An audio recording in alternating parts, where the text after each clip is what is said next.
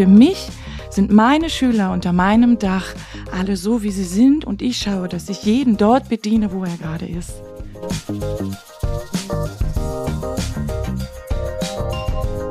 Wir müssen im Prinzip bei jeder pädagogischen Handlung darüber nachdenken, ähm, ob wir alle Schülerinnen und Schüler mitnehmen und was können wir tun und welche Hilfen und Unterstützungsmöglichkeiten müssen wir mitgeben. Die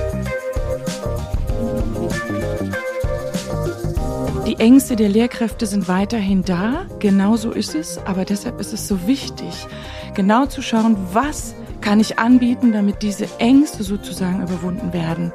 Und sie sind eher bereit, jetzt sich darauf einzulassen, Fortbildung, die ich ihnen anbiete, Workshops, die ich hole, auch von externen Leuten mit Medienkompetenzzentrum, diese Wege zu gehen. Das war vor der Pandemie ein Kraftakt ohne Ende. Auftrag Aufbruch. Der Podcast des Forum Bildung Digitalisierung. In der zweiten Staffel von Auftrag Aufbruch haben wir uns den Themenbereich Chancen und teilhabegerechte Bildung und digitale Transformation als Oberthema auf die Fahnen geschrieben. Und in dieser Folge wollen wir das vertiefen zum Thema Inklusion. Das ist ja, wenn man es mit Digitalisierung zusammenwirft, ein Thema, wo einerseits gesagt wird, naja, irgendwie noch eine Baustelle und andererseits die Hoffnung ist, dass das eben nicht zwei Baustellen sind, die dann doppelte Arbeit machen, sondern die gegenseitig aufeinander einzahlen. Und die digitalen Medien, die man dazu nimmt, sind natürlich auch gar nicht so ganz einfach, vielleicht eher so ein Spannungsfeld, weil erstens die sich quasi ja bewegen, während wir noch drüber reden. Also Stand der Aufnahme jetzt, Spätsommer 2023, ist zum Beispiel eine sehr offene Frage, über die wir sprechen werden, was denn vielleicht auch die KI-Entwicklung da noch mit sich bringen wird in nächster Zeit. Und bisher haben wir auch gesehen, dass digitale Medien nicht per se irgendwie in eine Richtung gehen, sondern ähm, einerseits sehr viel miteinander verbinden, weil digitale Medien so, weiß ich nicht, jetzt ganz technisch gesehen als Universalmaschinen sozusagen ganz viele Dinge miteinander verbinden können. Und an, auf der anderen Seite wir auch gesehen haben, irgendwie, dass digitale Medien häufig auch so eindeutige Zustände vorspiegeln, also so irgendwie eins und null und entweder oder oder drin oder draußen oder sowas. Insofern kann man digitale Medien ja auch total gut nutzen, um Menschen zu trennen. Das wollen wir mit zwei Gästen besprechen. Die stelle ich kurz vor und dann sollen die länger zu Wort kommen als ich jetzt am Anfang. Dr. Lea Schulz ist da, Sonderpädagogin von der Ausbildung. Früher mal Beraterin für Unternehmen im Bereich E-Learning. Sie hat auch mal bei Bettermarks, das ähm, steht auf ihrer Website, sei eine Webseite für Mathematik. Das ist bestimmt schon älter. Inzwischen weiß, glaube ich, fast jeder im Bereich Schule, was Bettermarks ist. Ähm, die hat äh, Lea inhaltlich äh, aufgebaut, ähm, war Sonderschullehrerin in einem Förderzentrum in Flensburg, ist immer noch in Flensburg und in Schleswig-Holstein aktiv als, muss ich gucken, ist es das richtige, die richtige Amtsbezeichnung, Studienleiterin am Institut für Qualitätsentwicklung für Schulen in Schleswig-Holstein oder bist du inzwischen stärker an der Uni Flensburg? Achtung, noch ein guter Titel, den ich gefunden habe, Educational Engineer im Themenbereich der Deklusion. Nicken gilt nicht. Ja, das stimmt. genau. Also ich habe gewechselt zur Universität. Mhm. Was genau Deklusion ist, vertiefen wir gleich. Als zweites möchte ich vorstellen, Cordula Hobein ist an der Grundschule am Schäfernsee Berlin Schulleitung seit jetzt zweieinhalb Jahren. Richtig. Ist Expertin im Berliner Landesbeirat Digitalisierung und war davor in einer anderen Schule, lange Schulleitung, ich habe mal geguckt, 14 äh, Jahre. Genau. Ähm, das ist die Elef Ringnes Grundschule in Reinickendorf gewesen. Na, die Schule ist natürlich immer noch da. Die Schulleitung warst du. Genau. Und die Schule ist für unser Gespräch vielleicht heute auch noch interessant, weil sie drei Jahre lang Projektschule im Verbundprojekt Digitalisierung und Inklusion war. Ja. Dann war das der längste Teil, den ich heute bestritten habe. Wir fangen ja immer an mit Gegenständen, die unsere Gäste mitbringen. Cordula Hobein, wir haben uns vorab auf ein Du geeinigt. Insofern, Cordula, was hast du mitgebracht? Ich habe mitgebracht eine Kette und an dieser Kette ist ein Surfbrett dran zum Wellenreiten. Ich habe in meinem Büro ein ganz großes Bild hängen. Ein Bild habe ich dazu auch hier, wo ein Wellenreiter eine ganz große Welle bezwingt. Und für mich ist sozusagen die Arbeit als Schulleiterin ähm, immer wieder dieses neue Ausprobieren, wie kann ich auf dieser Welle meiner Rahmenbedingungen surfen. Das Land Berlin ist schwierig im Bereich Bildung. Und es gilt immer wieder neu zu schauen, wie kann ich diese Welle, die mir dort sozusagen entgegenkommt, drauf surfen. Ich werde diese Welle nie bezwingen können. Das ist für mich ganz wichtig. Ich muss schauen, dass ich immer auf dieser Welle drauf bleibe. Ich kann ein bisschen links, ein bisschen rechts abweichen, mehr nicht, sonst nimmt die Welle mich mit und ich gehe unter. Und ich muss auch schauen, wenn ich links und rechts auf dieser Welle surfe, wann ist es Zeit, dann auch abzuspringen, damit die Welle mich nicht mitreißt. Genau. Für alle, die es nicht sehen können, es sieht jetzt tatsächlich ja, nachdem man vielleicht bei der Welle so ein halb bedrohliches Bild schon bei sich hat, das Surfbrett sieht sehr ähm, fröhlich, freundlich, optimistisch aus. Genau so ist es, weil ich mit Leidenschaft wirklich ähm, Schulleiterin bin und ich jeden Tag trotz dieser harten Rahmenbedingungen, die immer schwieriger werden, ähm, total gerne in diesem Beruf arbeite und jeden Tag gerne in die Schule gehe. Und deshalb, es macht ja manchmal auch ein bisschen Spaß, ne? Zu schauen, wo kann ich nochmal diese Welle bezwingen? Yes, diese Kurve habe ich gut gekriegt, habe ich geschafft. Insofern, ja, es ist auch einfach ein freundliches Symbol da drauf, auf diesem Brett. Die Sonne mit der Palme. Jawohl. Lea, was hast du mitgebracht? Ich konnte mich nicht zurückhalten. Ich habe zwei Dinge Sind mitgebracht. Zwei Dinge? Ja, genau. Ich habe äh, einen kleinen Sonnenschein. Das ist sowas wie ja so ein kleines Mini-Kuscheltier. Da steht auch an der Seite drauf der kleine Sonnenschein. Ähm, und das ist für mich ein Sinnbild ähm, für die Frage, wie schaffen wir es, alle Potenziale unserer Schülerinnen und Schüler zu erkennen. Und ich habe den Eindruck, dass wir in unserem Schulsystem aufgrund von Prüfungsformaten, aufgrund von ähm, nicht umgesetzter Inklusion ähm, eben nicht alle Potenziale erkennen können, sondern nur vereinzelte Potenziale. Und das ist für mich so ein Sinnbild ähm, in diese Richtung. Da möchte ich gerne hin. Und das ist ähm, vielleicht auch die rosarote Brille, die hätte ich auch mitnehmen können. Aber dennoch ähm, eben die Hoffnung, dass wir diesen kleinen Sonnenschein in jedem Kind, in jedem Jugendlichen auch erkennen können, damit er oder sie ihren Weg gehen kann. Aber ich mhm. habe noch was Zweites mitgebracht. Ähm, das ist eigentlich total langweilig. Das ist nämlich mein Smartphone. Ähm, ich habe es dennoch mitgebracht, ähm, weil wir einfach im Bereich äh, Deklusion, Inklusion ähm, auf diese sogenannten Alltagstechnologien zurückgreifen. Je je besser diese Technologien werden, das ist jetzt ein iPhone in diesem Fall, dort gibt es sogenannte Bedienungshilfen, ähm, die mittlerweile ähm, unglaublich viele assistive Technologien, die wir vorher von ja, unterschiedlichen Stationen über Krankenkassen finanziert und so weiter ähm, organisieren mussten, ähm, das ersetzt diese ganzen Technologien. Und deshalb finde ich es so großartig, also je besser wir werden in diesem technischen Bereich und je mehr sich auch die großen Player, sprich Apple und Microsoft und so weiter, sich darum bemühen, dass wir äh, eine Option haben, dass alle teilhaben können, umso besser können ähm, alle Kinder und Jugendlichen und Menschen an unserer digitalisierten Gesellschaft auch teilhaben. Deshalb ein, un, ja, ein unglaublich wichtiges ähm, Endgerät aus meiner Perspektive für die Teilhabe. Mhm. Ähm, ich schreibe auf meinen Themenzettel, dass wir über assistive äh, Technologien später noch reden werden. Jetzt mal ganz von außen rangezoomt, wir haben eben schon den Begriff, oder ich habe den Begriff Deklusion im Zusammenhang mit äh, der Vorstellung deiner Person, Lea Schulz, äh, gebraucht. Das liegt unter anderem daran, dass du den Begriff äh, maßgeblich geprägt hast und die Website deklusion.com äh, co-betreibst. Und jetzt klingt Deklusion ja schon irgendwie nach so unserem Thema im Sinne von irgendwas mit Digitalisierung und irgendwas mit Inklusion zusammenbringen. Es klingt aber auch so, als wäre es einfach aneinander gepappt. Das ist eine Vorlage, da zu widersprechen. Äh, ja, es ist, nein, es ist tatsächlich aneinander gepappt. Ähm, dieser Begriff ist entstanden in der Schulentwicklung. Wir haben ähm, in Schleswig-Holstein verschiedene Schulen begleitet in der Schulentwicklung. Ursprünglich ging es eigentlich um Medienentwicklungsplanung. Also wir haben Zertifikatskurse durchgeführt mit den Schulen, um einen Medienentwicklungsplan zu schreiben, um zu gucken, ähm, welche Optionen haben wir. Und in diesem Prozess haben wir gemerkt, dass wir Teilhabe dort nicht ausschließen können, weil wir uns damit beschäftigen müssen, ähm, ob eigentlich alle Schülerinnen und Schüler Zugang haben, ob sie eine Infrastruktur haben, ob sie Endgeräte haben, ob sie überhaupt mit der Software umgehen können, ob sie sich die leisten können. Ähm, also es geht viel um Bildungsgerechtigkeit, Chancengerechtigkeit und natürlich auch ähm, die Frage von Inklusion. Und ähm, da haben wir gemerkt, es gibt zum Teil so eingestaubte Inklusionskonzepte in den Schulen, die da schon viele Jahre lagern. Es gab aber auch welche, die ganz neu erarbeitet werden sollen. Ähm, aber die Menschen, die das getan haben, die hatten mit den Menschen, die äh, in der Medienentwicklungsplanung steckten, überhaupt nichts zu tun. Und das habe ich als total schwierig empfunden.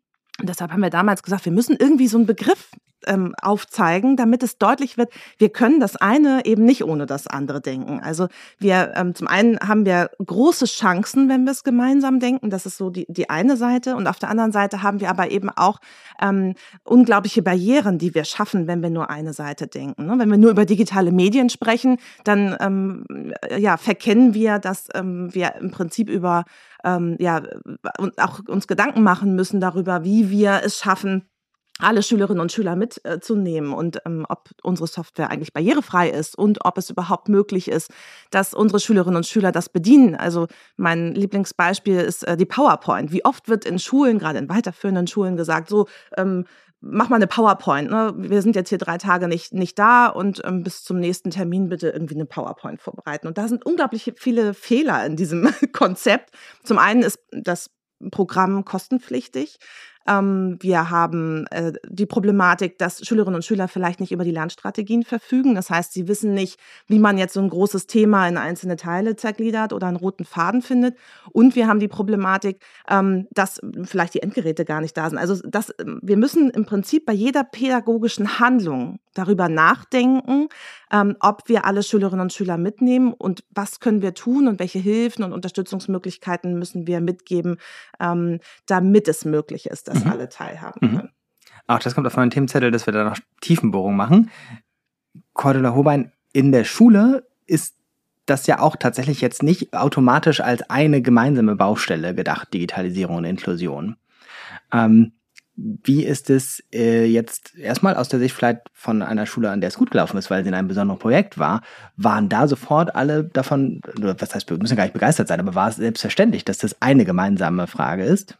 Absolut. Ich bin ähm, total, also ich kann das total nachvollziehen, Lea, dass du sagst, okay, viele Dinge ähm, werden gar nicht im Zusammenhang gesehen. Für mich ist, aber das ist vielleicht auch meine Rolle als Schulleiterin, die da ganz wichtig ist. Der Blick dahin, wenn, wenn ich über digitale Bildung spreche, ist für mich das automatisch dabei, darüber nachzudenken, wie erreichen nämlich die Kinder, die einen Inklusionsbedarf haben, auch all diese Standards, was immer wir auch für diese Standards für diese Ebene, für diese Kinder herstellen. Und deshalb haben wir uns damals auf den Weg gemacht, weil ich unzufrieden war, weil die Rahmenbedingungen einfach schlecht waren, genau für diese Kinder, genau inklusiv auch mit digitalen Medien zu arbeiten.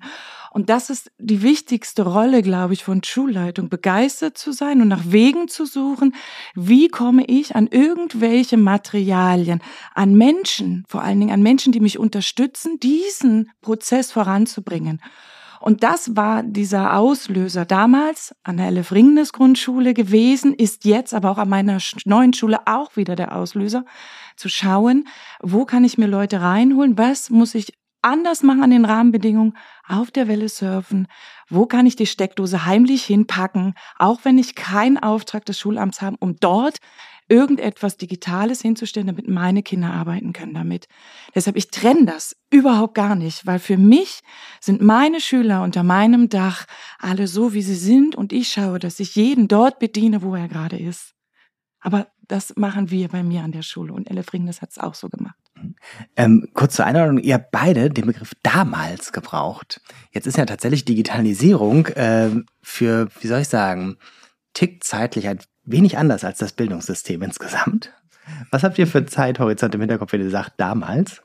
Es hat sich ganz viel verändert durch die Pandemiezeit, weil ähm, für mich deshalb damals, weil es ganz schwer war, Lehrkräfte davon zu überzeugen, wie wichtig es ist, sich mit diesen Medien auseinanderzusetzen.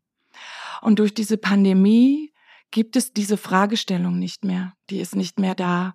Das heißt, also für mich als Schulleiterin hat sich ähm, meine Rolle von Input suchen, von motivieren, von Dingen eigentlich auch einzufordern, verändert, weil viele Dinge nicht mehr diskutiert werden. Mhm. Deshalb ist es für mich ein damals. Mhm. Was ist damals bei dir, Lea? Hm, ich würde erst einmal reagieren wollen darauf. Ja, unbedingt. Ähm, ich sehe das tatsächlich noch nicht ganz so, dass sich das alles so verändert hat. Also sicherlich an deiner Schule, ähm, das glaube ich sehr. Ähm, ich habe natürlich einen Blick auf viele Schulen und ähm, dort sehe ich eine Veränderung auf jeden Fall, auf jeden Fall. Und auch ähm, die Fragestellung ist nicht mehr so groß wie vorher sicherlich. Mhm. Also wir ähm, sprechen nicht mehr beständig äh, darüber, äh, müssen wir das eigentlich noch und ist das notwendig? Ähm, aber dennoch ist die Angst noch da. Also dieses Schreckgespenst, äh, mit digitalen Medien in den Unterricht zu gehen, Angst zu haben, dass irgendwas nicht funktioniert, ähm, die Angst, dass die Schülerinnen und Schüler vielleicht etwas besser können ähm, als ich selbst, ähm, das ist durchaus noch da. Wenn ich über damals spreche, ähm, spreche ich im Prinzip ähm, ja über die Zeit vor ungefähr sechs Jahren, also schon auch ähm, ja vor der Pandemie, wo wir angefangen haben, äh, diese Zertifikatskurse durchzuführen. Und ähm, genau, also damals vor der Pandemie und nach der Pandemie, wir unterteilen ja hier immer offensichtlich in, in vorher und nachher. ja, es hat sich was verändert, aber mhm. ich bin der Meinung, dass es noch nicht ähm, nachhaltig ist. Genau, und da bin ich, also da bin ich schon bei dir. Ich bin oft erschrocken, wie viele Schulleitungen meinen, weil wir jetzt irgendwie eine Schulcloud haben, sind wir digital total gut aufgestellt.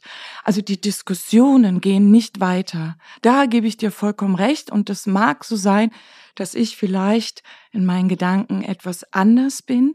Die Ängste der Lehrkräfte sind weiterhin da, genau so ist es, aber deshalb ist es so wichtig, genau zu schauen, was kann ich anbieten, damit diese Ängste sozusagen überwunden werden. Und sie sind eher bereit, jetzt sich darauf einzulassen, Fortbildung, die ich ihnen anbiete, Workshops, die ich hole, auch von externen Leuten mit Medienkompetenzzentrum, diese Wege zu gehen. Das war vor der Pandemie ein Kraftakt ohne Ende. Glaube ich sofort, glaube ich sofort. Ähm, ich würde noch eine andere Sache anbringen wollen. Ähm, ich habe den Eindruck, also es werden durchaus nach der Pandemie jetzt mehr Medien eingesetzt in irgendeiner Form im Unterricht.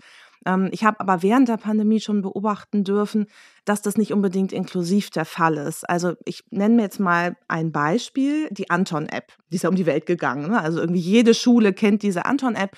Sie ist auch nicht verkehrt und man kann sie auch inklusiv einsetzen. Ähm, aber ich sehe da eine Problematik, die wurde zum Teil eher so flächendeckend eingesetzt. Also ähm, meinetwegen ähm, in einer Klasse ähm, erarbeitet mal folgende Aufgabenpakete. Äh, und das sehe ich total kritisch und das sehe ich eben an vielen Stellen. Ich sehe noch eine weitere Entwicklung, ähm, die ich als kritisch empfinde finde, gerade bei Schülerinnen und Schülern mit sonderpädagogischem Förderbedarf haben wir häufig diesen Effekt, ach ja, super, der kann sich dann ja mit der App beschäftigen. Ja, also das heißt, äh, die ganze Klasse macht Unterricht im Gleichschritt. Äh, ich möchte nicht sagen, dass es überall der Fall ist, das sage ich schon mal gleich dazu, aber wir erleben es immer wieder. Ähm, die, die Klasse macht Unterricht im Gleichschritt und die zwei, drei Schülerinnen und Schüler, die eben in diesem Gleichschritt nicht mithalten können, die dürfen dann an einer App irgendwas üben, was dann auf ihrem Niveau ist. Und aus meiner Perspektive dürfen wir gar nicht mehr ähm, über diese Frage von so einer pädagogischen Förderbedarf in, in, in dieser Form sprechen, ähm, sondern äh, aus meiner Perspektive müssen wir es schaffen, dass wir alle Schülerinnen und Schüler erreichen und das können wir mit digitalen Medien erreichen. Ähm, es gibt aber keine inklusive App. Wir haben nicht die inklusive Software, die es irgendwie schafft, alle Schülerinnen und Schüler zu erreichen, sondern ich muss einfach richtig guten inklusiven Unterricht gestalten und ähm, eine Haltung mitbringen, die ähm, aufzeigt, dass ich eben ähm, wirklich bei jedem Schüler und bei jeder Schülerin genau dieses Potenzial entdecken möchte. Und das schaffe ich nicht, wenn ich die Anton-App ähm, in den Klassenraum kippe, sondern das würde ich schaffen, wenn ich sage, wir haben bestimmte individualisierte Übungszeiten und dort üben die Kinder auch mit der Anton-App ähm, bestimmte Übungen, aber eben individualisiert und ähm, auf den einzelnen Schüler, die einzelne Schülerin und auf die Voraussetzungen abgestimmt. Genau. Ähm, das ist genau dieses Problem, was ich ganz häufig in Diskussionen, in Schulleiterrunden sehe, dass sie meinen, wenn ich ein paar Apps irgendwie zur Verfügung stelle, sie nehmen nur dieses Tablet, das iPad, irgendwas, setzen sich notfalls an Rechner und damit werden sie inklusiv digital beschult. Völlig, also da bin ich ganz bei dir kann ich nicht aushalten, diese Diskussion.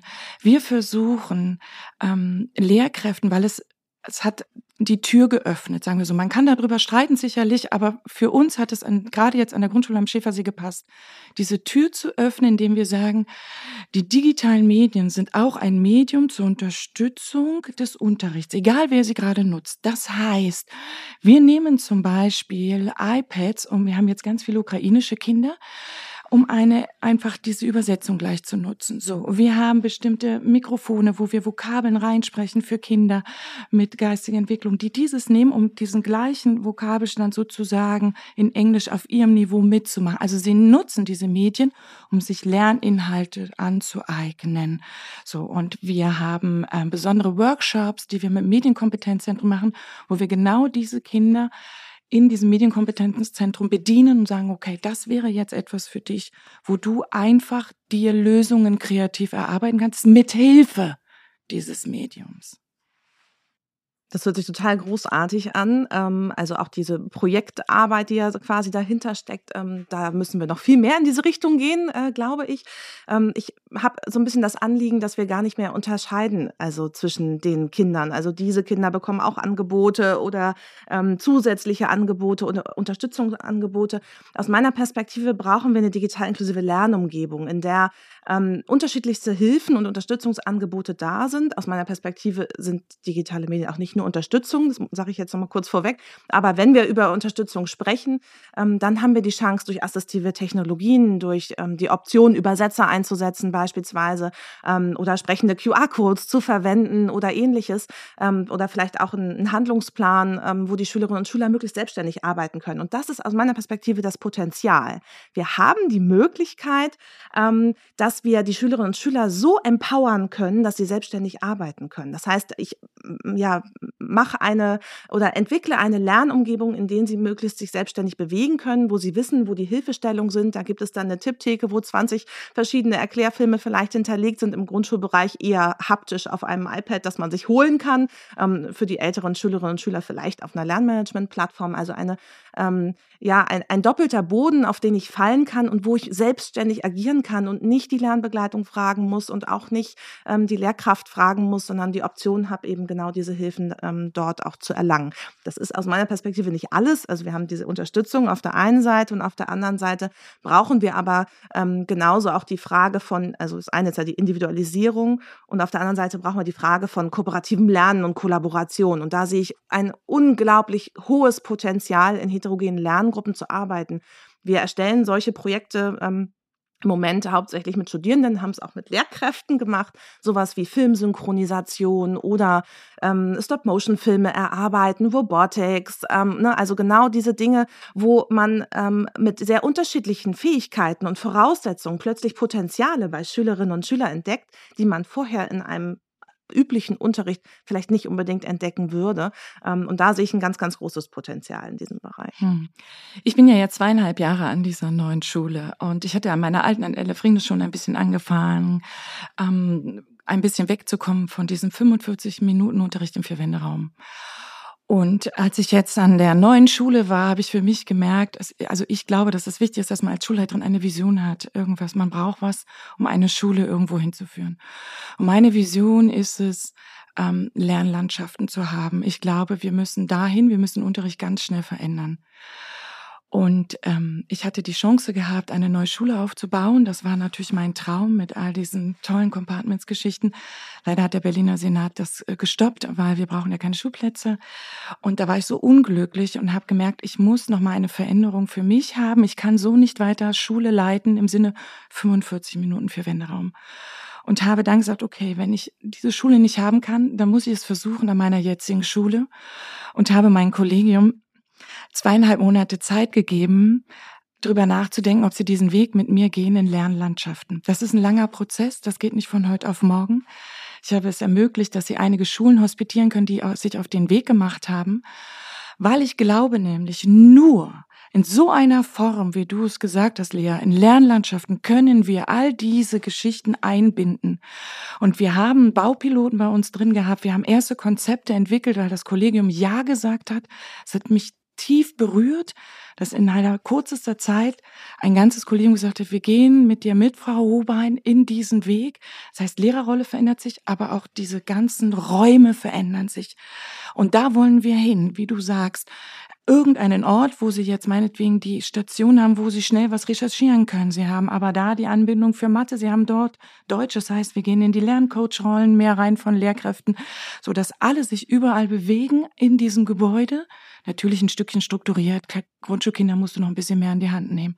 Genau. Aber das ist so schwer, das durchzusetzen. Als Schulleiterin motiviert, alle immer zu holen, Hospitation zu holen für Schu andere Schulen, die es ja machen. Wir erfinden ja das Rad nicht neu. Und dann das Schulamt überzeugen und sagen, ich hätte hier gerne eine Mauer eingerissen. Wow, schwer. Mhm. Glaube ich sofort. Ähm, zur, zur Einordnung. Wir sind jetzt ja schon sehr, sehr breit unterwegs, ähm, was mir gut gefällt. Inwieweit ist das tatsächlich bei diesen Debatten um das Verständnis von Inklusion ähm, Schwierigkeit oder Chance, auch im Hinblick natürlich auf Digitalisierung, dass man sagen kann, den Inklusionsbegriff kann man äh, ganz ähm, stark ziehen in Richtung Individualisierung, in Richtung von selbstständigem Lernen, in Richtung auch von Heterogenität, in Richtung von Teilhabe, Gerechtigkeit. Ähm, das ist ja gleichzeitig, ähm, so wie wir es jetzt letzten zehn Minuten diskutiert haben oder ihr diskutiert habt, ähm, kann man sich ganz viel darunter vorstellen. Ähm, gleichzeitig stelle ich mir auch vor, dass es manchmal dann vielleicht auch eine Schwierigkeit ist, dass man sozusagen ähm, ganz, also acht Leute sagen Inklusion und meinen acht unterschiedliche Dinge. Was habt ihr für Erfahrungen damit, gerade auch nochmal im Kontext, das mit Digitalisierung zusammenzudenken? Ja, genau. also das ist wirklich ein Problem. Ähm, Gerade weil wir, also mein ähm, Lieblingsunwort ist ja Inklusionskind. Mhm. Ja, ähm, denn wenn wir über Inklusion sprechen, haben sich ähm, so Begrifflichkeiten eingebürgert, ähm, die was ganz anderes meinen als vielleicht Inklusion in seiner ursprünglichen Form. Es gibt ja viele Definitionen, das muss man dazu sagen, ähm, gemeint hat. Ne? Wir unterscheiden ja immer gerne zwischen Integration und Inklusion. Wenn Kinder Inklusionskinder heißen, dann ist das maximal Integration, wenn überhaupt. Ja, wenn nicht schon Exklusion. Also ich habe durchaus Schulen besucht, da ähm, hieß es dann, das damals in meinem Praktikum, die Fördis bitte einmal alle nach vorne kommen. Ja, also ich finde schlimmer kann man mit Kindern nicht umgehen. Ja, also als diese, diese Form von Exklusion, die Fördis sollen bitte nach vorne kommen oder auch die Sonnenkinder, da gibt's tausend Begrifflichkeiten, um irgendwie Kinder zu benennen, die mit dem Alltagstrott nicht mitkommen. Und das finde ich eine ganz große Problematik. Immer wenn ich von Inklusion spreche, dann äh, sage ich immer gleich, ich gehe von dem weiten Inklusionsbegriff aus. Es geht mir darum, ähm, dass alle Kinder und Jugendliche ihre Potenziale entfalten kann und dass wir möglichst unseren Unterricht und unsere Bildung adaptieren ähm, an die Voraussetzungen der Schülerinnen und Schüler. Wenn andere von Inklusion sprechen oder von Inklusionsschulen oder Inklusionskindern, dann ist meistens gemeint, die dürfen auch mitmachen. Oder ja, wir haben auch Angebote für diese Kinder. Ne? Das gibt zusätzlich auch noch etwas. Wir bemühen uns auch, dass sie auch mitmachen dürfen. Ähm, und das ist für mich keine Teilhabe das reicht mir nicht, überhaupt nicht, sondern Teilhabe heißt eben auch diese Form von Selbstbestimmung, die dahinter steckt und Empowerment, dieser Gedanke, wir sind alle eins und wir haben alle Kompetenzen. Jeder von uns kann etwas. Jeder. Wir müssen es nur finden und wir sind mit unserem Schulsystem an vielen Stellen, ich bin wieder bei den Prüfungsformaten, es tut mir leid, ähm, wir sind an vielen Stellen nicht dazu in der Lage, dieses Potenzial zu erkennen von unseren Schülerinnen und Schülern. Und das bedeutet auch ganz viel für unsere Gesellschaft. Wenn wir nicht dazu in der Lage sind, die Potenziale zu erkennen, dann werden wir bestimmte Potenziale auch nicht ausschöpfen können, in den Berufen beispielsweise. Ähm, denn auch dort haben wir die gleiche Problematik, dass wir nicht sehen, was die Schülerinnen und Schüler eigentlich können, sondern eben Voraussetzungen schaffen, die so eng sind, ähm, dass Schülerinnen und Schüler ausbrechen. Nicht umsonst haben wir hohe Abbrecherquoten in den Schulen. Wir haben mittlerweile eine unglaublich hohe Quote. Ich kann jetzt die Zahlen nicht ganz genau benennen, aber ich glaube 28 Prozent von Schülerinnen und Schülern, ähm, die eben auch ohne Schulabschluss die Schule verlassen. Also äh, das, das wird kritisch, ja. Ähm, also wir haben dort echt eine große Problematik und ich glaube, das liegt eben unter anderem auch daran, dass unser Schulsystem nicht gut genug auf ähm, ja, individuelle Voraussetzungen reagieren kann. Ja, bin ich ganz bei dir. Und ich gehe noch einen Schritt weiter. Ich ähm, finde die Ausbildung zum Beispiel von Lehrkräften schwierig. Da ist Inklusion kaum ein Thema und wenn, wird es genau so benannt, wie du sagst.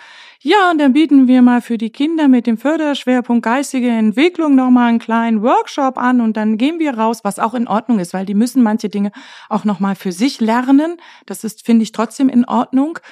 Ähm, aber diese Haltung, die dahinter steckt, die wird einfach schon in dieser Lehrerausbildung, finde ich, also daran wird nicht gearbeitet.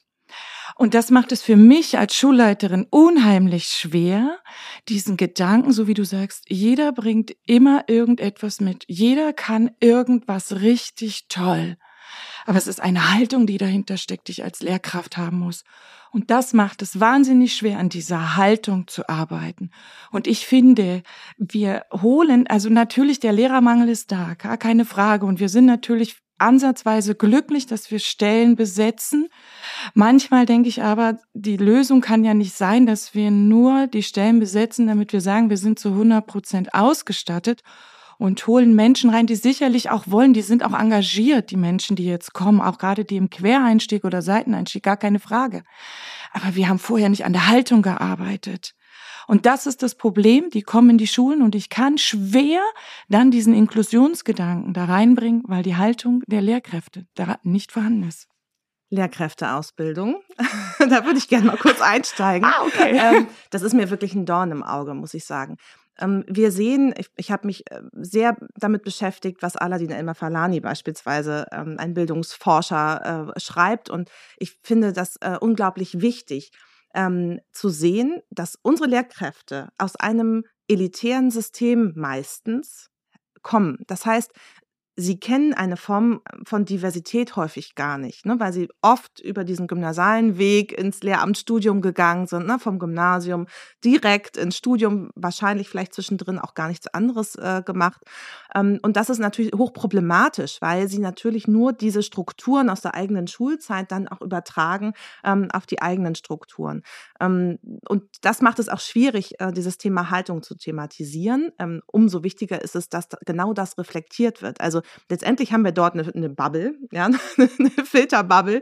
Ähm, und äh, dann eben durch Hospitationen, durch ähm, Reflexion vor allem, durch das Auseinandersetzen, durch Kollaboration, durch die gemeinsame Arbeit, auch im inklusiven Kontext, zu sagen, was heißt denn das jetzt eigentlich hier Inklusion und welche Form von Diversität haben wir eigentlich? Ähm, und vor allem auch ähm, einen sprachsensiblen Umgang zu hegen. Ne? Diese Kinder, diese Inklusionskinder und so weiter, das sind so Punkte, das mache ich mit meinen Studierenden super gerne, weil ich einfach finde, also wir spielen zum Beispiel so, so ein Diversitätsbingo, wo sie sich in bestimmte ähm, Rollen hineinversetzen und danach merken, also werden so Fragen gestellt wie, ähm, äh, also sprechen Sie jemanden an, der vielleicht eine zweite Muttersprache hat. Und danach frage ich sie, wen habt ihr angesprochen? Wen habt ihr angesprochen? Und dann fällt es ihnen wie Schuppen von den Augen. Ja, die mit, den, mit der dunklen Hautfarbe oder die mit, dem, mit den dunklen Augen und Haaren und so weiter. Also, dass sie in Kategorien automatisch denken, ohne es vorher zu reflektieren. Und das ist total spannend. Und da müssen wir eigentlich viel, viel mehr ran. In der Universität sind die Kurse doch recht rar. Und in der Kombination Inklusion und digitale Medien, ich bin mir nicht sicher, also wie viel da noch da ist. Hinzu Wolltest du auch was Kann, sagen? Ich möchte euch einladen, die Digitalisierung ja, tatsächlich genau. nochmal dazu zu nehmen, weil ihr wart ja davor voller Hoffnung. Also ist es sozusagen ja. eure Hoffnung, dass sozusagen auf dem Rücken oder im, wie sagt man, trojanisches Pferd, Bauch der Digitalisierungsbemühungen dann tatsächlich mehr die inklusive Perspektive eingebracht werden kann? Oder was macht euch weil in den ersten zehn Minuten des Gesprächs wart ihr voller Hoffnung, dass da jetzt viel passieren kann. Die letzten zehn Minuten hört es sich nicht mehr so an. Nein, natürlich nicht, weil wir natürlich über schwierige Bedingungen geredet haben, die natürlich im Alltag auf uns stoßen. Aber trotzdem, ähm, auch die Studierenden, die werden zumindest, äh, nehme ich das wahr, meine, die bei mir sind an der Schule, wenig durch die Uni an die Hand genommen. Also die Humboldt-Uni hat sich be bemüht, in einem Deutschbereich total toll mal ein Smartboard anzuschaffen, damit die einfach mal wissen, okay, wenn ich jetzt mal in eine Schule komme, weil wir sind meistens jetzt alle kreidefrei, nur so ein Billeballe, wie nutze ich denn sowas, ohne dass es nur eine Tafel ist, die ich nutze, wo ich drauf schreibe, mit all diesen anderen Geschichten, die dazukommen. Und trotzdem ähm, haben die aber, ähm, also sind die von ihrem Wesen offener, dieser ganzen Digitalisierung gegenüber. Und sie wissen, wenn sie heutzutage in Schule kommen und egal wer, ob es Quereinsteigende sind oder jetzt die Studierenden, also wer neu an Schule kommt, weiß, man muss sich damit auseinandersetzen. Und das ist mein Plus, wenn ich die Vorstellungsgespräche habe, da frage ich gleich, okay, was bringen Sie denn für Kompetenzen mit im digitalen Bereich? Und sage gleich, okay, wir sind eine Schule, sehr viel mit diesen Medien arbeiten. Sie müssen nicht alles können, aber ich erwarte von Ihnen eine Bereitschaft, sich damit auseinanderzusetzen und sich auf den Weg zu machen, hier mit diesen Medien in allen Bereichen zu arbeiten. und da gehen die mit. Das ist toll. Also deshalb, ja, mhm. ähm, ist nicht so negativ. Das tut mir leid, wenn das so rübergekommen ist. Es ist schon auch viel da, zumindest dieses Verständnis. Mhm. Ich würde auch sagen, die Voraussetzungen sind an einigen Stellen eben noch nicht da und dafür müssen wir kämpfen. Es ist also wichtig, dass ähm, die Studierenden ausreichend vorbereitet werden. Wir sehen im Moment eben auch die Herausforderung, dass häufig die Menschen, die die Studierenden ausbilden, selber diese Kompetenzen nicht mitbringen. Ähm, logischerweise, ne? also logischerweise, wo sollen die ganz plötzlich herkommen und dann vielleicht eben auch Menschen, die vielleicht durchaus in Schule gearbeitet haben, aber ja nicht zu einer Zeit, ähm, wo digitale Medien eingesetzt worden sind. Also das, ähm, ne, da ist so ein bisschen die Krux wo soll es herkommen? Ähm, in der Cornelsen-Studie beispielsweise haben sie ja ähm, Schulleitungen äh, befragt und da auch ziemlich deutlich ähm, festgestellt, dass ähm, im Prinzip die Studierenden erstmal äh, geonboardet werden müssen, wenn sie denn ähm, äh, in die Schule kommen. Und das sehe ich auch so. Ähm, ich glaube, dass wir einfach eine bessere Kooperation machen müssen. Also wir müssen viel besser zwischen Universität und Schule zusammenarbeiten. Wir versuchen das an vielen Stellen schon. Aber ich habe den Eindruck, dass unsere Projekte, äh, die ich mit meinen Studierenden im Moment mache, eher so Leuchtturmprojekte sind. Und das reicht mir eigentlich nicht. Also wir brauchen diesen, diese feste Zusammenarbeit, weil es eigentlich nicht möglich ist, genau diese Räume in, in Schule nachzustellen. Ähm, äh, ja, sondern wir bra brauchen eigentlich genau den Weg in, ähm, in die Schule hinein, um diese Potenziale ähm, der digitalen Medien ähm, auch ausschöpfen zu können für Inklusion. Dann machen wir mal einzelne Vertiefungen jetzt. Ähm, ihr habt beide schon ganz oft Haltung gesagt. Und äh, Ausbildung, ähm, wenn es euch recht ist, würde ich jetzt erstmal abschließen, weil das ist das, was ja tatsächlich, ähm, also ich glaube, es ist klar geworden, dass es sehr wichtig ist, aber wahrscheinlich haben alle Schulen die gleichen Situationen, nämlich sie müssen ja mit allen Leuten da arbeiten, die da sind. Ähm, und wie macht man das denn? Haltung ändern? Also, ich komme ähm, zu meinem Kollegium und ähm, führe sehr viele Gespräche. Wenn ich mehr, also ich gehe in den Unterricht, ich gucke mir Unterricht an, weil ich glaube, das ist wichtig, da erfährt man ganz viel. Ich bin viel unterwegs im Schulgebäude, bin sehr präsent, um einfach auch zu spüren, wie geht es den Menschen unter meinem Dach. Ich höre sehr viel, was die Kinder sagen im Schülerparlament. Das finde ich wichtig. Höre auch auf Eltern, nehme nicht immer alles natürlich auch von Eltern, die ja häufig sehr besorgt sind, keine Frage. Trotzdem ist es wichtig, da gut hinzuhören. Und dann versuche ich wirklich anhand von Gesprächen ähm, Input zu geben und zu sagen, okay, hier musst du etwas ändern an deiner Haltung, liebe Kollegin, lieber Kollege. Dieses Kind hat jetzt diesen Förderstatus. Ich muss es so benennen, weil das ist ja einfach erstmal so die Haltung, die dahinter steckt, dieses Kind hat. Mir stehen jetzt fünf Stunden zu. Lehrerstunden fertig. Also das ist ja sowieso ein Traumthema. Ich habe fünf Stunden, die fehlen mir, aber ich kann so nicht arbeiten.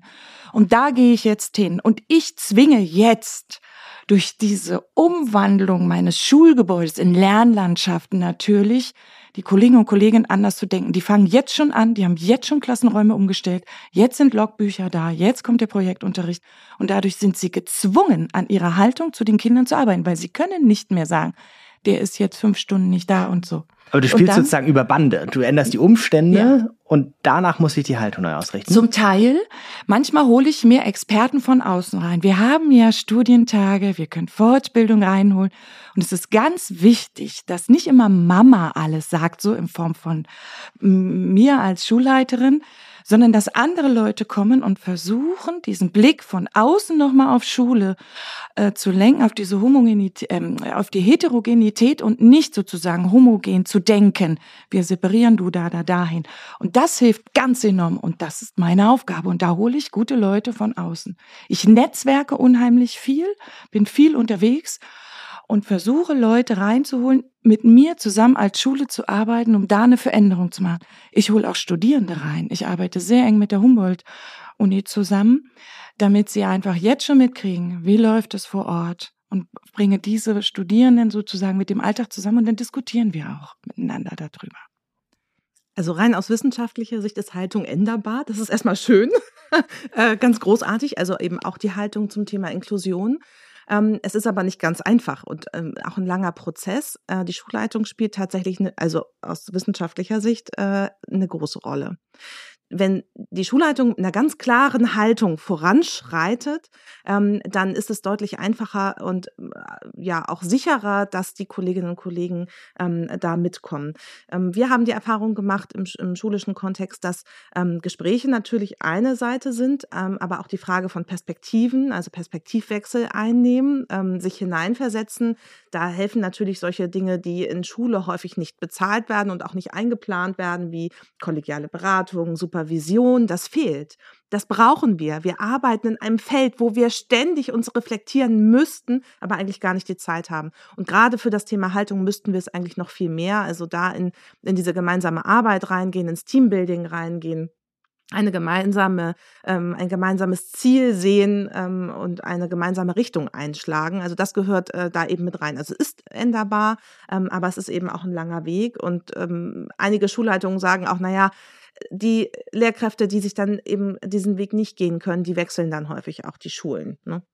Wie, wie sieht dann in dem Modus Fortbildung aus, zum Beispiel an der Grundschule am Schäfersee? Also Fortbildung im Sinne von ähm, zum Beispiel ähm, kollegiale Fallberatung. Alle haben einmal ein großes Input, einen großen Input bekommen, wie sieht so etwas aus?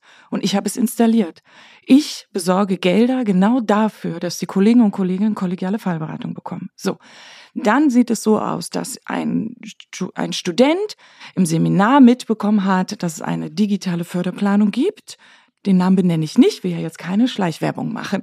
Genau. Und war so begeistert, dass wir gesagt haben, okay, für die Interessierten treffen wir uns dann und dann und er erzählt uns mal, wie es ist dass wir eine digitale Förderplanung machen könnten. Nämlich da sind wir genau drinne in der Teamarbeit. Nur so funktioniert es nämlich.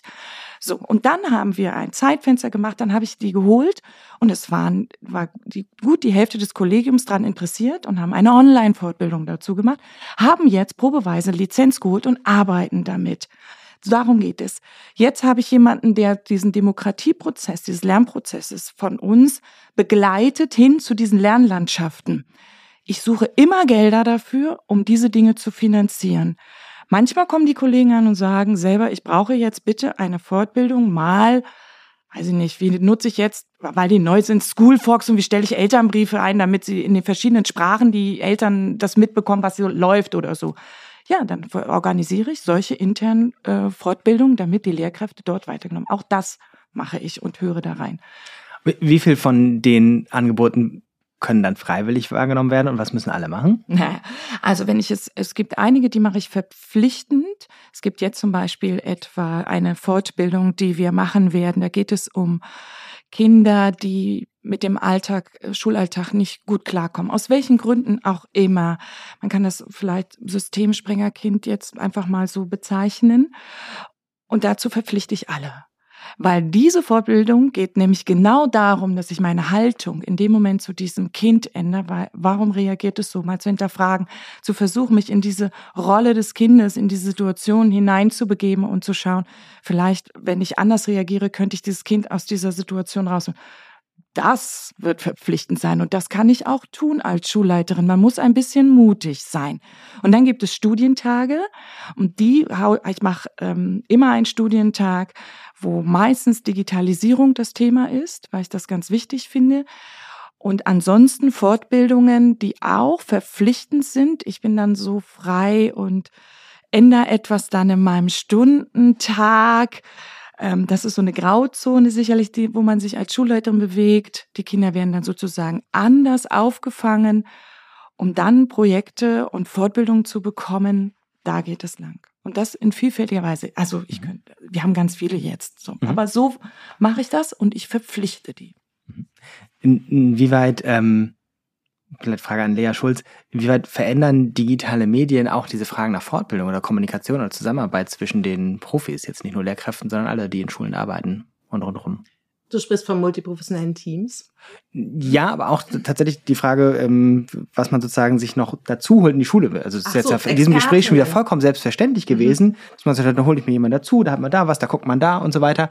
Ähm, auch das ist ja jetzt ein im Schulmaßstab also so historisch gesehen, relativ neue Entwicklung. Schule war jetzt nicht immer dafür gemacht, in meiner Wahrnehmung, dass sie ganz viel sich vernetzt, ähm, ganz viel zusammenarbeitet. Das ist total wichtig geworden.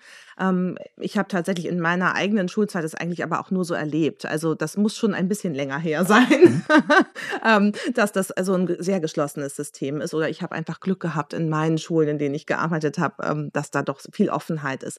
Durchaus, ähm, wenn es darum geht, in den Unterricht jemand mit hineinzuholen, das ist nochmal ein anderes Blatt Papier, denke ich. Also davon irgendwie Expertinnen oder jemanden, der zur Beratung kommt da die Tür zu öffnen, da ist oft die Panik einer Prüfungssituation aus der Lehrkräfteperspektive doch immer noch groß, ähm, auch wenn es Beratungsangebote sind oder man gemeinsam Unterricht konzipiert. Ähm, da gibt es durchaus viele Lehrkräfte, die es auch sehr gerne wollen und diese Angebote gerne wahrnehmen, aber es gibt auch welche, die sagen, nee, also das möchte ich nicht. So.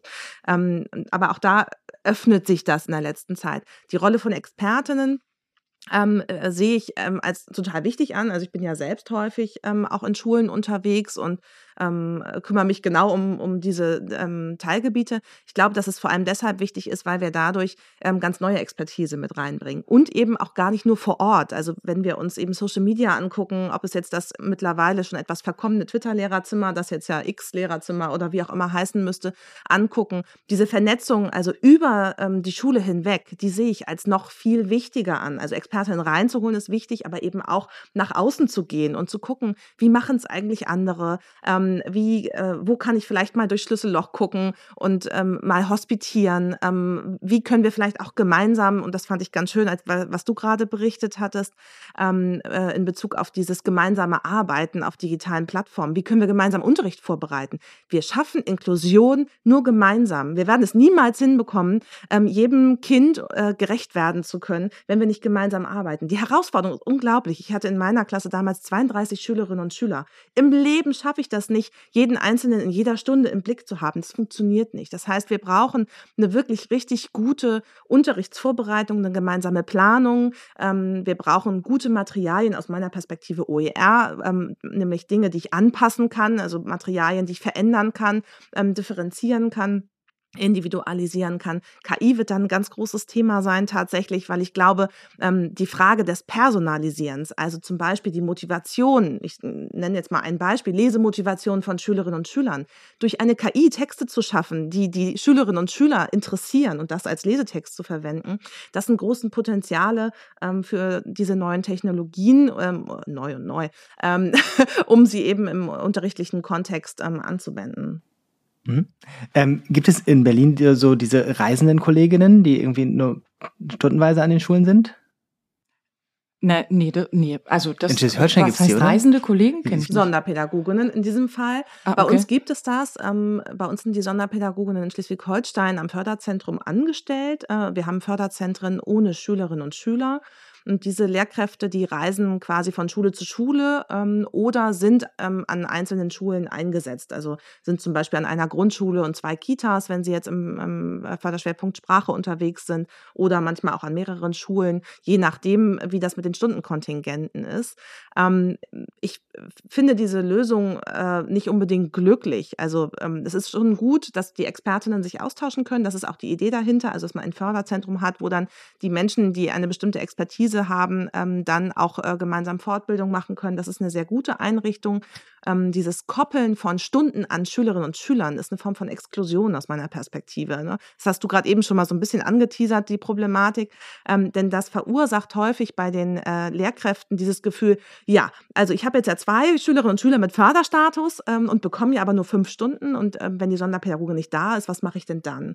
Und ich finde, das ist ähm, eine Problematik. Wir brauchen eigentlich ähm, etwas Auskömmliches. Also wir brauchen eine auskömmliche mhm. Unterstützung. Wir brauchen auch Expertinnen, die kommen für bestimmte Bereiche. Ne? Wenn es jetzt irgendwie Förderschwerpunkt Sehen ist. Wir haben bei uns einen Kollegen im Land, der ist topfit im Bereich digitale Medien und Sehen. Der geht dorthin zur Beratung, richtet einmal alles ein, dann läuft das Ding. Ne? So, da muss man nicht eben, da muss nicht jede Lehrkraft da so hoch ausgebildet und fortgebildet sein in dem Bereich.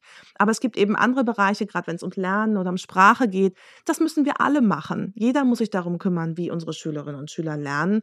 Ähm, und äh, natürlich geht, gibt es in Sprache auch ganz spezifische Bereiche, aber dennoch ähm, müssen wir davon wegkommen, ähm, die Verantwortung äh, hm. abzugeben. Hm. Meine Frage kam von dem Hintergrund, dass ich dachte, das ist ja sozusagen auch eine Chance der digitalen Medien, ist da sozusagen jetzt in Schleswig-Holstein quasi virtuelle Förderzentren zu denken, also zu sagen, wie die Leute ähm, die bestimmte Expertisen haben, die nicht ständig immer überall sind, vernetzen sich trotzdem und das ist natürlich viel einfacher möglich, wenn man virtuell reist. Das machen wir zum Teil auch schon. Mm, es gibt also ähm, verschiedene Optionen ähm, genau für dies. Also es gibt zum Beispiel Beratungsangebote, die dann eben online stattfinden. Ähm, es gibt äh, auch Optionen für Eltern, ähm, Beratungen dann online zu machen. Also viele Förderzentren haben auch viele Bereiche umgestellt, die dann eben genau solche Dinge auch anbieten. Also dass man ja für einen bestimmten Teilbereich dann sowas äh, buchen kann. Ich finde, es ist noch zu wenig. Also ich mhm. glaube, wir können da noch viel, viel mehr anbieten in dem Bereich. Ähm, virtuelle Förderzentren finde ich eine gute Idee. Ähm, und äh, dennoch brauchen wir auch Expertinnen an den Schulen. Also das äh, darf man nicht vergessen. Es kommt aber so ein bisschen auf den Bereich an. Ne? Also wenn es der Bereich Sehen ist, jetzt als ein Beispiel, dann muss der ähm, Pädagoge nicht durchgängig an der Schule sein, sondern ähm, kann wirklich zur Beratung mal da sein, mal virtuell zugeschaltet werden, je nachdem, was gerade benötigt wird.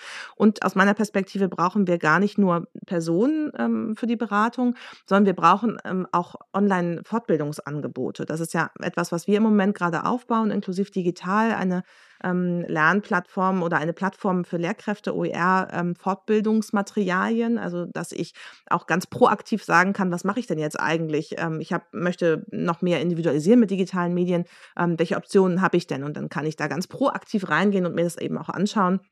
Und es kann natürlich auch für Lehre und Ausbildung und so weiter verwendet werden. Mhm. Mhm.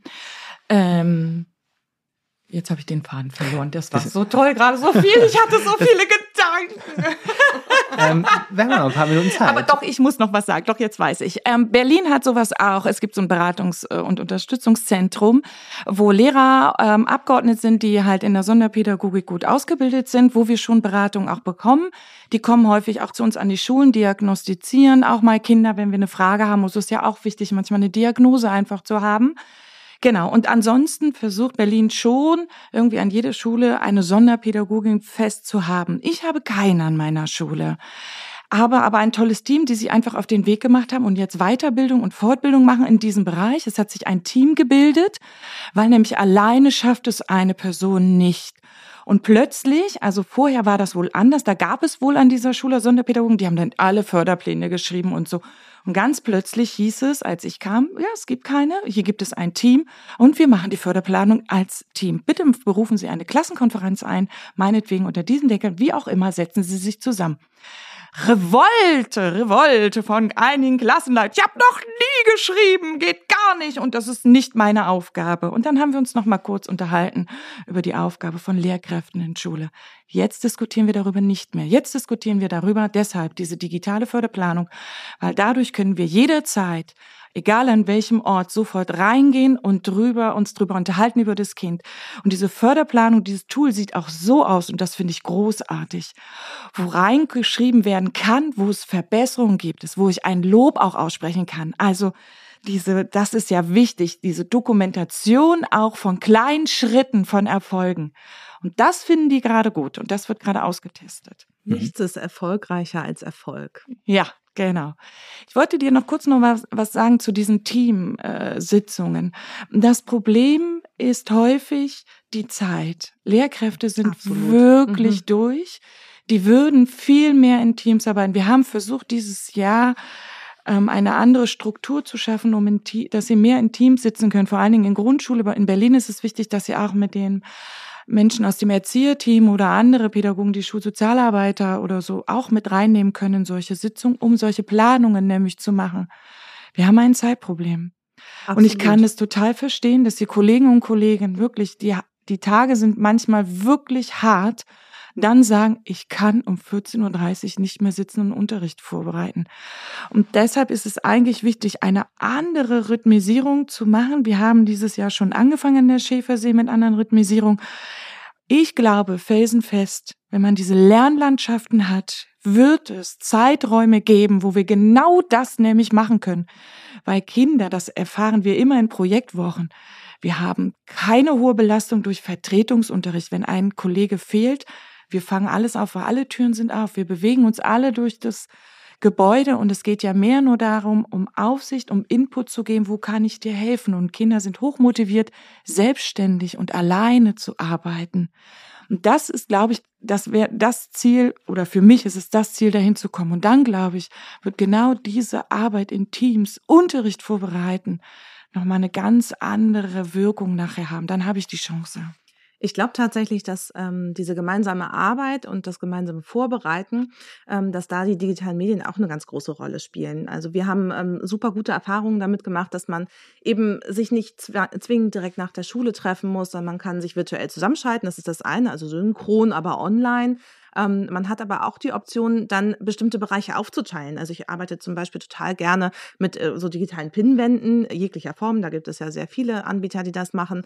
Ähm, und da kann man gemeinsame Unterrichtsplanung machen. Das heißt, ich sehe, was der andere oder die anderen aus dem Team bereits erarbeitet haben und ich kann dann kommentieren, ich kann noch was hinzuschreiben, ich kann meine Materialien hochladen, wir können darüber diskutieren. Und so kann man relativ schnell ähm, eine gute Planung schaffen, äh, die ich alleine in der Zeit im Leben nicht geschafft hätte. Und es werden auch verschiedene Expertisen zusammengebracht. Ich habe das beispielsweise mit einer Kollegin gemacht, die hatte mich gefragt, ähm, oh, ich würde so gerne mal ein Edu-Breakout machen. Ich habe das noch nie gemacht und du kannst das doch so toll mit dem Digitalen. Ich habe schon Ideen und lass uns das mal machen. Und es ging irgendwie um das Thema Recycling und, ähm, und überhaupt Müllverbrauch und so weiter ähm, in, in der Schule. Und dann haben wir so ein Edu-Breakout gemeinsam gestaltet, eben genauso über eine digitale Pinnwand, wo wir dann äh, losgelegt haben und ähm, dort gemeinsam geplant haben und erarbeitet haben. Und es war ein unglaublicher Zeitgewinn, ähm, aber auch ein Potenzial, weil wir beide ganz unterschiedliche Bereiche belegt haben und dadurch äh, letztendlich diese Planung noch viel besser ähm, geworden ist, als wenn auch nur einer von uns es alleine gemacht hätte.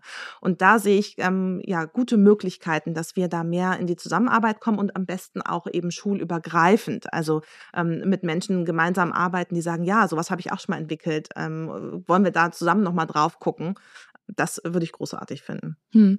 Das machen meine Kollegen auch schon mit diesen äh, digitalen Pinwänden und arbeiten und trotzdem merken sie, ja, sie bereiten gut den Unterricht an sich vor, aber häufig brauchst du diese Runden, um in Ruhe dich wirklich ähm, von Angesicht zu Angesicht auszutauschen. Da klappt es nicht. Da merken wir, da gibt es eine Störung. Wie können wir den, ach, bei mir ist die Störung nicht. Okay, was machst du anders? Gibt es eine andere Ansprache oder irgendwie damit, weil bei dir diese Störung im Unterricht nicht ist? Und das kann ich über solche digitalen Medien, zumindest in so einer Pinnwand nicht. Die machen das häufig auch, dass sie sich über unsere Plattform Schoolfox dann schnell mal eine kleine Videositzung, dann tauschen die sich aus. Das machen die sehr viel. Berlin ist so, dass sie aber der ähm, Personalrat ist auch völlig in Ordnung, sich auch ganz doll stark macht, dass man sagt, okay, es schwirrt immer so diese Uhrzeit 17 Uhr im Raum, ist dann auch mal Schicht im Schacht. Ähm, das ist auch in Ordnung. Ich finde schon, wir müssen in unserer Welt ja auch aufpassen, dass wir nicht überrannt werden, weil wir immer ständig online greifbar sind. Und da ein, eine, eine gute Struktur zu finden, ähm, ist noch schwierig. Da sind wir gerade dabei, das für uns herauszufinden, ist nicht so ganz einfach. Das ist so ein bisschen das Thema Flexibilisierung von Arbeitsplätzen auch. Ne? Also wir haben bei uns im Kollegium damals festgestellt, dass wir alle ganz unterschiedliche Arbeitszeiten haben. Ich mit meinen kleinen Kindern damals noch, heute ja wieder, wir haben ja mittlerweile vier. Ähm, äh, da arbeitet man auch wirklich gerne mal abends. Also wenn die Kinder dann im Bett sind, hat man gerne diese Zeit, äh, wenn, wenn sie ins Bett sollen und danach ähm, möchte man gerne noch weiterarbeiten, was man vorher nicht geschafft hat. Und das ist bei anderen anders. Sie sagen, nee, ich möchte gerne von morgens gleich früh anfangen und dann durcharbeiten. Und da äh, glaube ich, dass eben gerade das Digitale da Flexibilisierung schafft. Das heißt nicht, dass die Teambesprechungen nicht alimentiert werden sollen. Das ist wichtig. Also wir brauchen natürlich diese, diese Stunden, die in diesem Gesamt, Gesamtkontext Schule eingerechnet werden. Ähm, eine Sache vielleicht noch als Ergänzung, gerade so kollegiale Teambesprechungen haben wir sehr gute Erfahrungen gesammelt in den Schulen, ähm, auch das online zu machen und zu protokollieren. Also gerade zum Beispiel im Bereich emotional-soziale Entwicklung, wenn es dann um ähm, Schülerinnen und Schüler geht, die am Schulalltag so in dieser Form nicht gut teilhaben können, ähm, gibt es äh, regelmäßige festgelegte Besprechungszeiten und das wird dann online protokolliert. Der Vorteil daran ist, ähm, dass andere Lehrkräfte, die dann in diese Klasse gehen und mit, mit äh, diesen Schülerinnen und Schülern arbeiten, vorher kurz gucken können, was für Vereinbarungen wurden schon getroffen getroffen? Was für Maßnahmen gibt es jetzt zum Beispiel, wenn man noch mit Fächern arbeitet? Ähm, äh, welche Vereinbarungen gibt es beispielsweise in welchem Fach? Was werden da für Konsequenzen ähm, deutlich? Oder ähm, vielleicht steht da auch drin, äh, der Schüler XY, der darf immer zwischendurch nach fünf Minuten Arbeit einmal kurz ähm, eine Runde laufen gehen draußen oder ähnliches. Ähm, und das sind so wichtige, ganz kleine Elemente, die ähm, dazu verhelfen, dass wir Inklusion leben können. Und in diesem Fall eben durch den Zugriff, den schnellen Zugriff, ach, ich gucke noch mal schnell rein, was da gerade besprochen worden ist, selbst wenn ich vielleicht nicht in dieser Klasse eigentlich Lehrkraft bin. Genau, das erhoffen wir uns unter anderem als diesen ersten Schritt durch diese digitale Förderplanung, weil da geht es ja hauptsächlich genau darum, welche Vereinbarungen wurden mit bestimmten Kindern getroffen, damit einfach die Kinder gut diesen Schulalltag einfach überstehen. Also überstehen hört sich eigentlich auch blöd an, aber häufig ist es für sie so. Das ist häufig so anstrengend für diese Kinder, weil wir immer noch einen bestimmten Fokus haben, wie Unterricht ablaufen soll. Und mhm. bitte füge dich genau in diesem Rahmen ein. Und wehe, du fügst dich nicht ein. Und das ist häufig so anstrengend anstrengend für diese Kinder, immer in diesem Rahmen fest da drinnen zu bleiben. Das Wie kostet so viel Kraft. wenn ja. sie sich einfach wohlfühlen ja, dürfen in ja, Schule. Genau. Also ja. ein Ort des Willkommens und wir ja. kommen gerne hin und wir freuen uns dort zu sein. Und eigentlich möchte ich auch gar nicht gehen und möchte hier gerne bleiben. Ähm, ja, da müssen wir, glaube ich, noch eine Menge für tun und eben auch Geld in die Hand nehmen. Hm. ja, ein schönes Thema. Neues Thema, bitte. ähm, ich glaube, das, ähm, die politischen Forderungen sind klar in dieser Runde jetzt schon. ähm, wir sind jetzt, glaube ich, voller Hoffnung, so nach einer Stunde Podcast. Gleichzeitig hat, ich glaube, Lea vorhin gesagt, es passiert jetzt nicht automatisch, dass man digitale Medien da reingießt in die Schule und dann kommt inklusives Lernen raus. Ähm, insofern, ich möchte nicht mit Horrorszenarien enden, wir können die ja positiv wenden, so irgendwie. Habt ihr Beobachtungen, wo ihr sagt, das führt digitale Mediennutzung nicht gerade zum Ziel des inklusiven Lernens und was kann man machen, um da vorzubeugen oder das zu verhindern? Habt ihr da Ansätze? Also wann es nicht funktioniert? Ja. Ähm, ja, im Prinzip hatte ich ja so ein paar Dinge schon benannt. Also einmal, äh, es wird nur für äh, Kinder mit einem sonderpädagogischen Förderbedarf eingesetzt. Das finde ich kritisch. Ähm, es wird, es werden digitale Medien eingesetzt, um irgendwie mit der ganzen Klasse das Gleiche zu tun. Finde ich auch sehr kritisch. Ähm, ich würde äh, auch sagen, ähm, dass die Problematik zum Teil in den Schulen auch noch ist, dass dort irgendwie iPads in den Schränken stehen und nicht benutzt werden. Also da haben wir wieder die Fortbildungsgeschichte letztendlich, ne? Ähm, dass man, es geht einfach nicht äh, mal eben so einen iPad-Koffer in der Schule abzustellen und äh, zu glauben, dann wird richtig toll gearbeitet damit. Ähm, da müssen wir, glaube ich, noch ran. Ähm, um das jetzt mal umzudrehen, was ist das Potenzial und wie können wir, wie können wir da rangehen? Ich glaube, wir müssen viel mehr diese, diese kreative Form von Mediennutzung sehen. Also ich merke, dass immer wieder gefordert wird, also was bringen denn die Verlage? Und das sind oft ganz enge Apps, die, die man dort sehen kann. Ne? Das sind oft so Trainings-Apps, irgendwie lesen und ein bisschen Mathe und so weiter. Ähm, aber häufig äh, äh, gibt es dort gar kein Rahmenthema drumherum. Da übt man dann Mathe-Türmchen. Und ähm, ich glaube, wir müssen viel mehr in Projekten denken, in, in Lernumgebungen. Ähm, wie gestalten wir diese Lernumgebung? Und das können wir mit digitalen Medien ganz großartig, vor allem mit der mobilen Variante. Ne? Filme produzieren, Podcasts machen, Interviews, auf die Straße gehen, ähm, die, das Schulgebäude filmen oder in, in 360 Grad abbilden und, und, und. Also es gibt so viele tolle Optionen, ganz kreativ damit umzugehen. Und ich glaube, da müssen wir ran, ähm, weil wir innerhalb dieses Kreativprozesses ähm, viel, viel mehr Lernziele erreichen können und aber auch gleichzeitig ähm, Inklusion leben können, weil wir eben ähm, dieses, diese Multimedialität von Medien ausnutzen können und die Schülerinnen und Schüler ihr Potenzial dort einbringen mhm. können. Frage an Cordula Hubein, wie sieht die Rolle digitaler Medien in der inklusiven Lernlandschaft aus? Ja, du erlebst mich jetzt etwas still, weil ich, ähm, also ähm, ich kann da gar nicht so explizit drauf antworten, weil für mich einfach dieser Begriff dieser Inklusion, also der passt mir nicht so wirklich. Insofern, weil ich einfach die Haltung habe, jeder darf so sein, wie er ist und jeder bringt was Tolles mit. Und da, wo du Hilfe brauchst, bin ich da für dich und schaue, dass es, dass du vorankommst.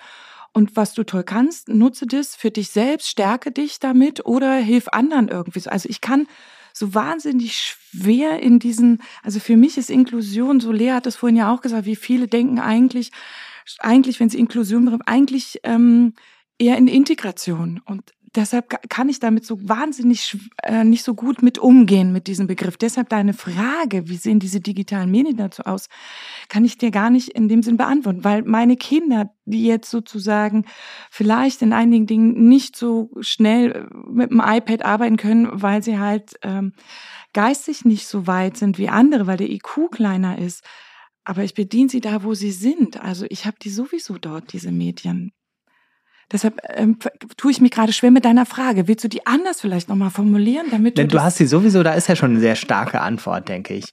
Ähm, vielleicht kannst du das tatsächlich, ich glaube, du hast schon sehr selbstverständliche Bilder von deiner Lernlandschaft im Kopf. Ja. die sind da. Und wenn jetzt ich die mir gar nicht vorstellen kann, okay. wie sieht das da aus? Und okay, wie so eine Lernlandschaft. So sind ja die digitalen Medien okay. selbstverständlich.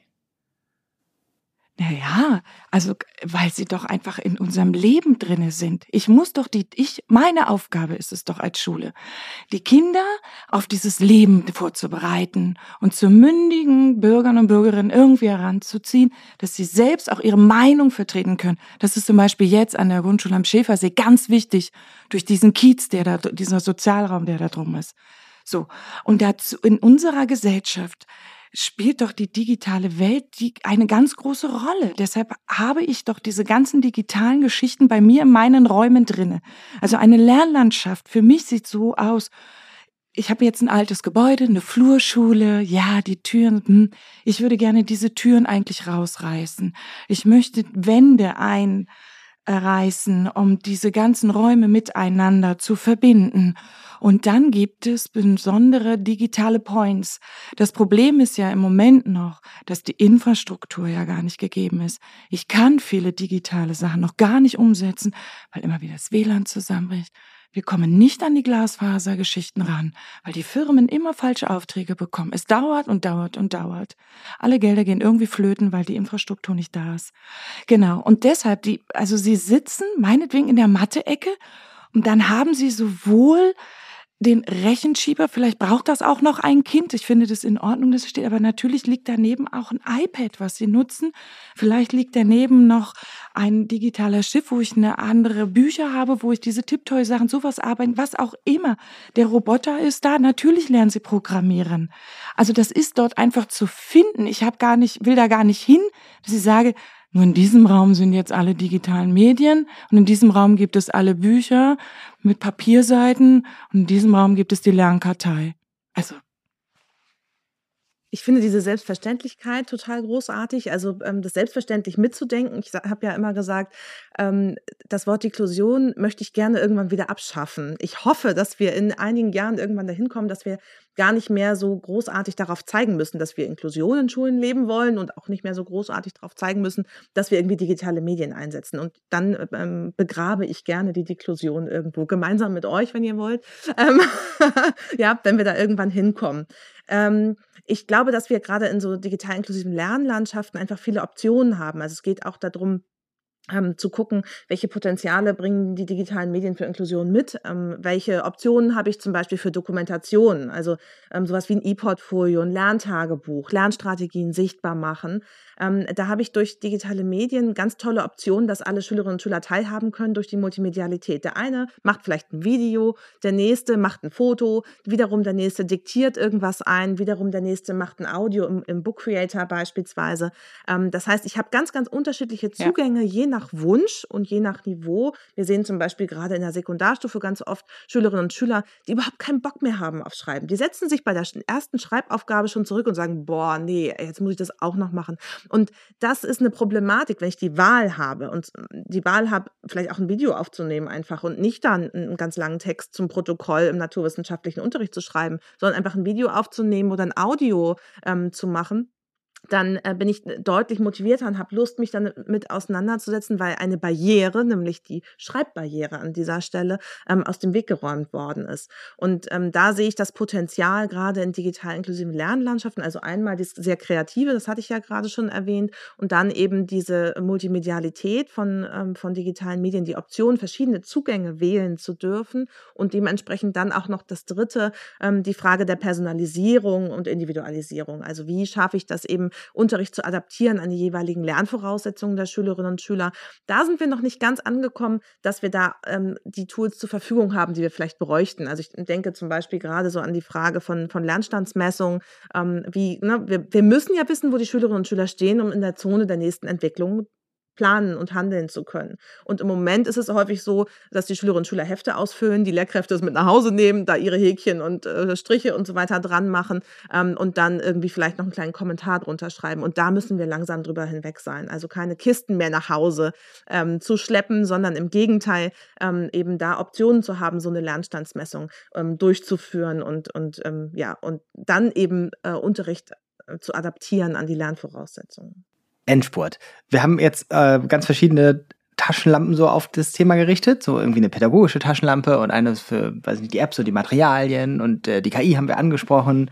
Ähm, wir haben ähm, vor allem am Anfang auch nochmal über Geräte gesprochen ähm, und viel über Menschen und Haltungen und die Rolle der Schulleitung. Ähm, wenn man jetzt einen Rundumschlag hat und wir ja auch, glaube ich, deutlich machen konnten, dass das alles auch miteinander zusammenhängt, dann ist gibt es ja so zwei Möglichkeiten, damit umzugehen, zu sagen, puh, irgendwie, ich weiß gar nicht, wo ich damit anfangen sollte, weil alles irgendwie eigentlich sich ändern müsste, wenn ich in einer Schule bin oder als Schulträger irgendwo unterwegs bin, wo das alles eigentlich noch eine große, sagen wir, viel davon noch in der Zukunft liegt als Baustelle.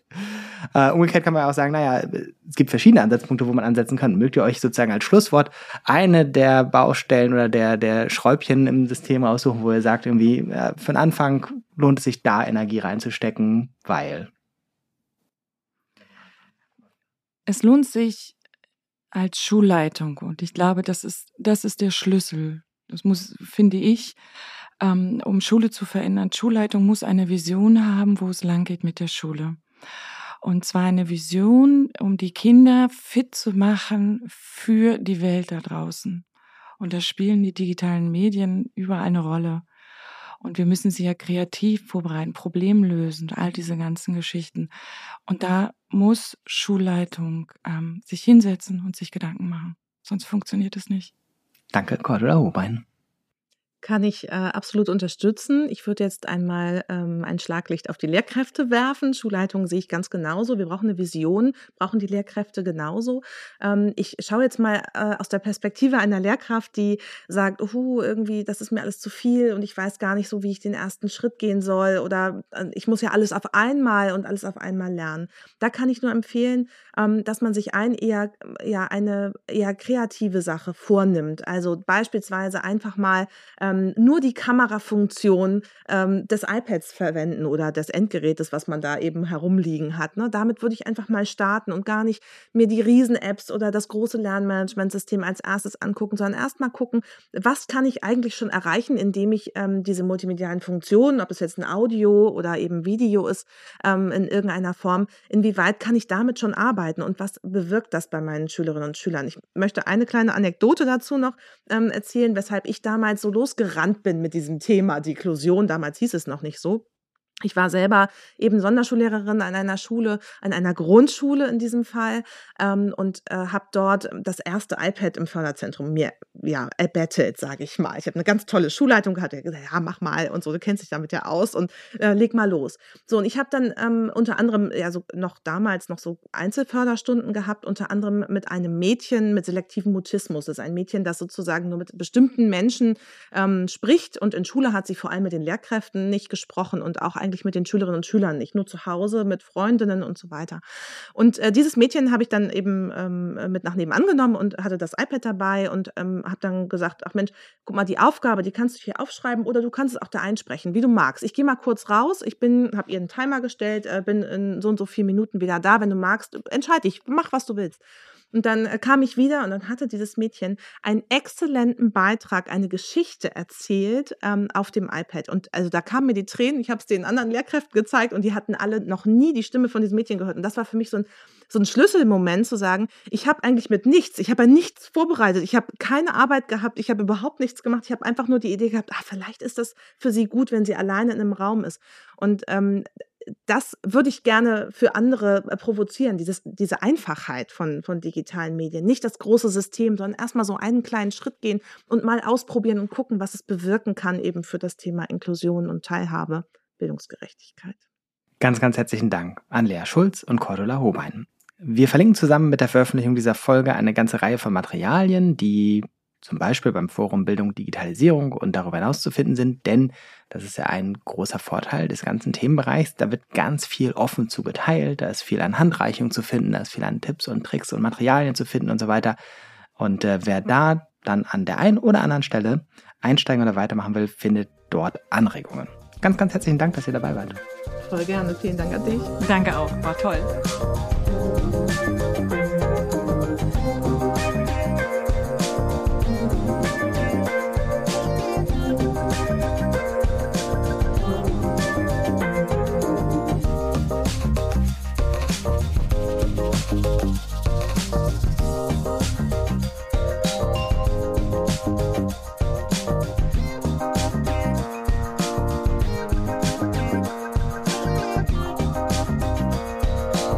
Falls Ihnen der Podcast gefallen hat, finden Sie weitere Folgen auf allen bekannten Podcast-Portalen.